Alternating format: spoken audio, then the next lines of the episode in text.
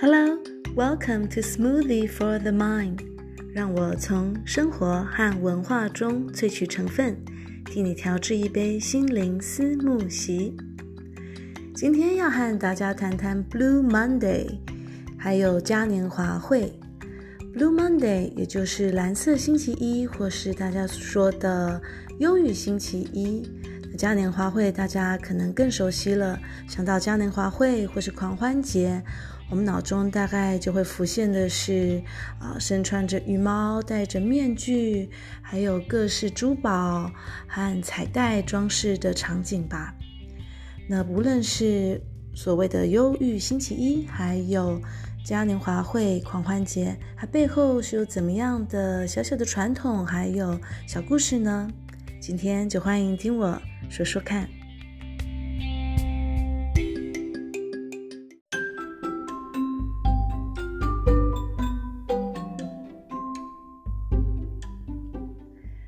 在全球化之下，其实，在台湾，大家庆祝万圣节和耶诞节的比例也越来越高了。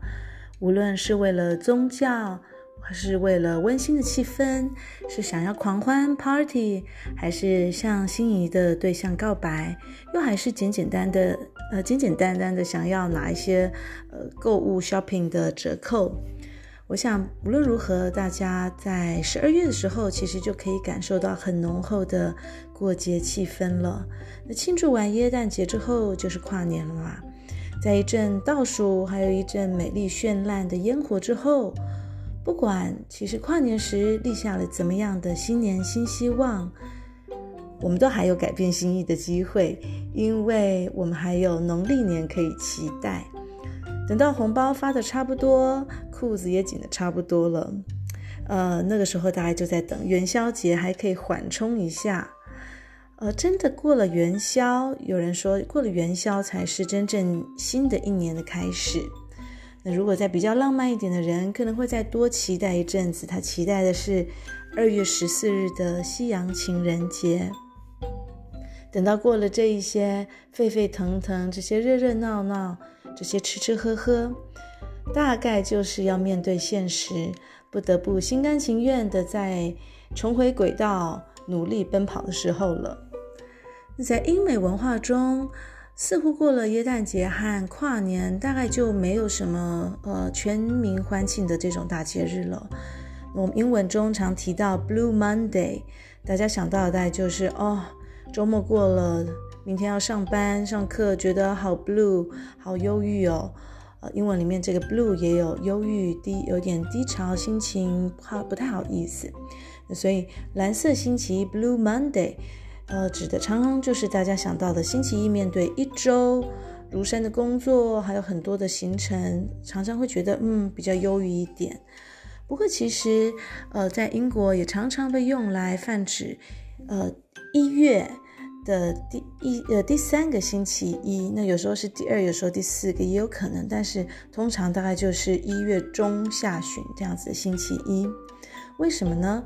啊，那个这个这个所谓的一年一度的英国长生的 Blue Monday，呃，其实就是跟呃我们想到美国从美国文化来的这种 Black Friday 蛮像的哈，呃，也说真的。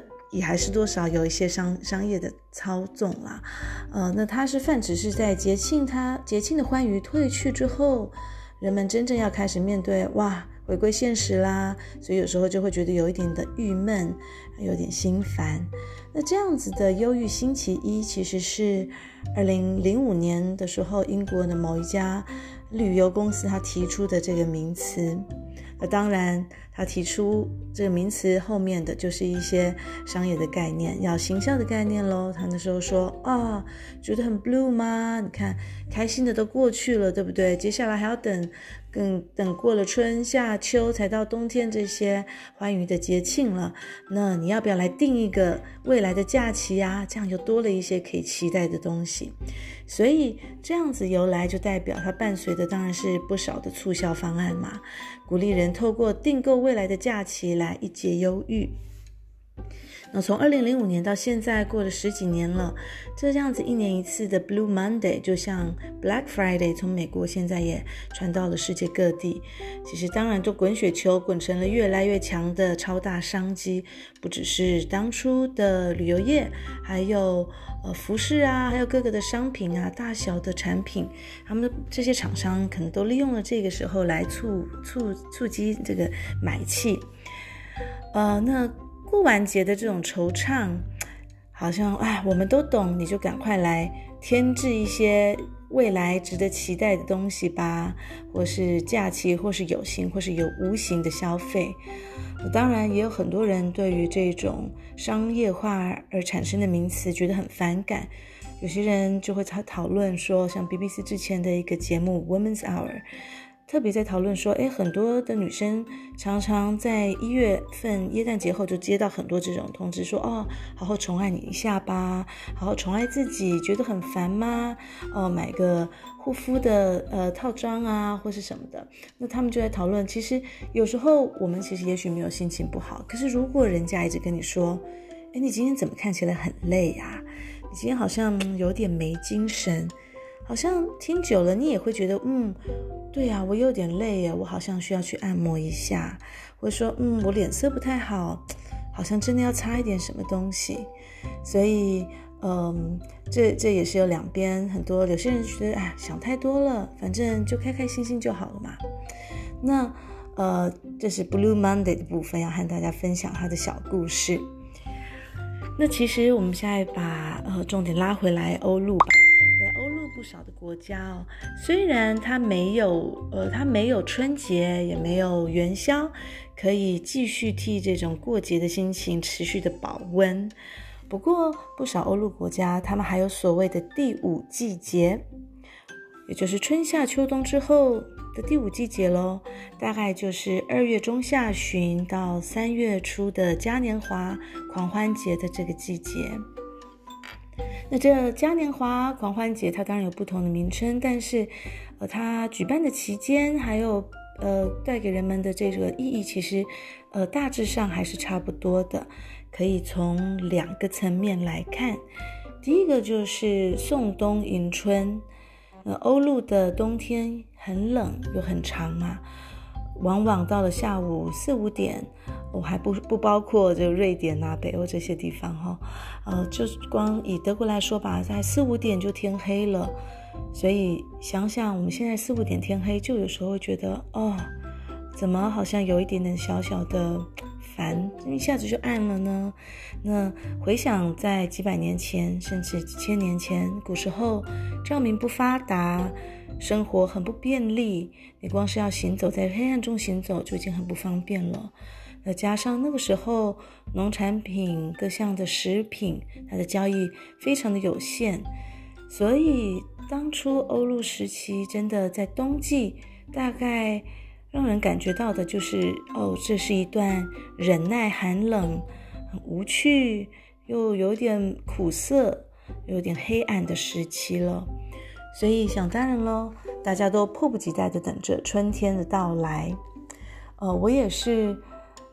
呃，从台湾搬到奥地利之后，度过了那年的特别冷的寒冬，才发觉哦，我了解了为什么小时候看一些好莱坞影片啊，或是那种，呃，有时候会听一些歌曲那种伴唱带，他们后面不是都是有点图文不符吗？就是前面可能是歌曲，但是后面可能就是一些呃西洋的旅游影片啊，这种观光客行程常看到的，那我就觉得哇。为什么外国人这么爱晒太阳，都不会怕黑，不会怕热吗？但是真的度过了一个欧陆的寒冬，完全可以了解人体对于阳光的渴望。所以在这样子的呃情境之下，这种送冬迎春当然意义特别的重大。人们也会借此出门活动一下手脚，然后开心狂欢，联络一下感情。所以这个时期，也就是差不多二月中下旬到三月初的这个时期，是嘉年华狂欢节的季节，也才会被称为是冬天和春天之间的所谓的第五季节。那呃，另一个层面可以来谈的，呃，就是为了要庆祝复活节的准备。那这边呃，在切入之前，先补充一些宗教节日的资讯。复活节就是呃基督徒他们深信耶稣复活的日子，所以想当然是非常意义重大、很重要的节日了。那在复活节前。倒数四十天的星期三，因为复活节它本身的每一年日期也会有有一些不同嘛，所以这个星期三倒数四十天前的星期三也会呃每年不太一样，日期不一定哈，所以它也是个特别的日子，叫做 Ash Wednesday 圣灰星期三，有人也说它是一个开斋的首日。呃，所以顾名思义，也就是透过斋戒倒数复活节。那这四十天的斋戒期的第一天，就是这个圣灰星期三了。那这段斋戒期，人们做什么呢？在传统上，基本上就是不吃肉，然后不喝酒。呃，也会象征着忏悔，然后等待、耐心。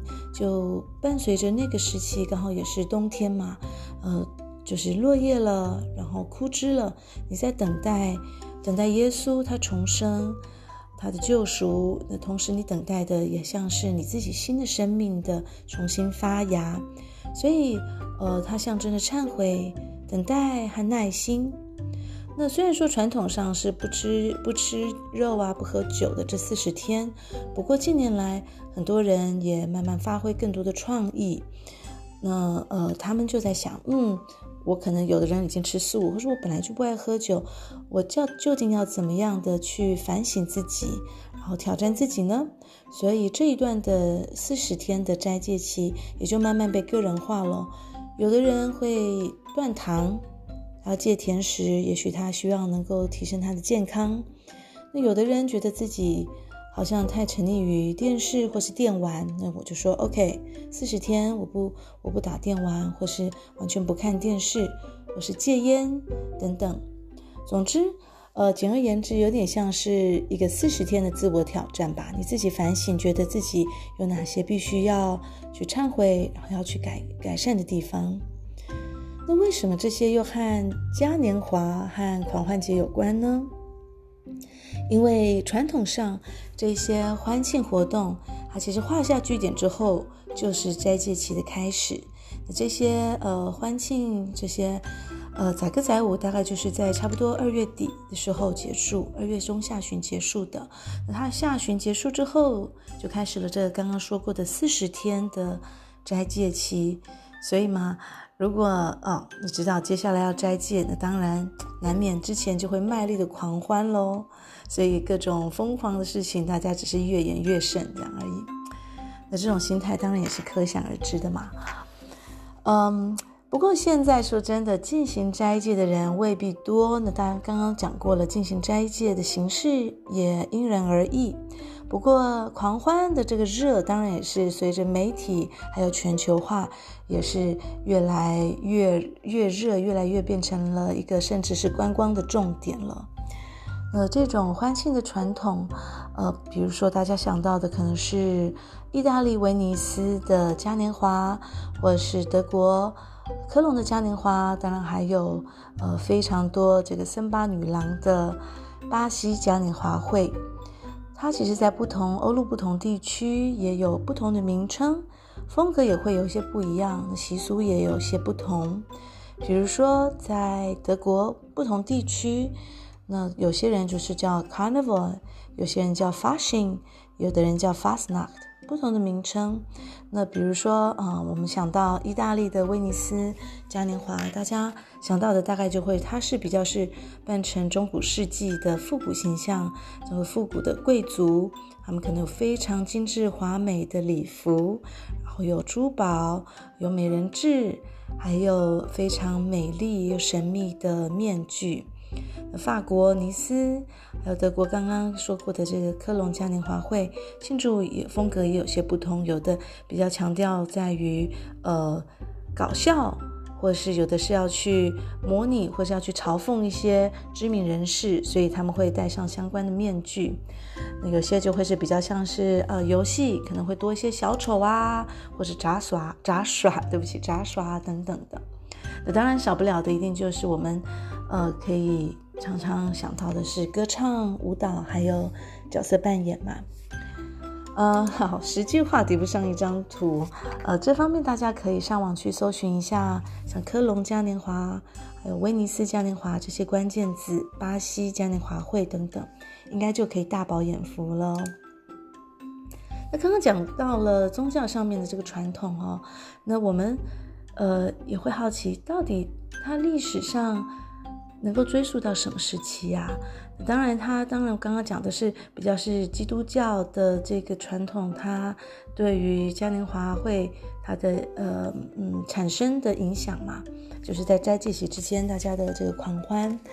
不过，其实嘉年华狂欢的这个传统的前身，呃，倒是可以追溯到远古时期的文化。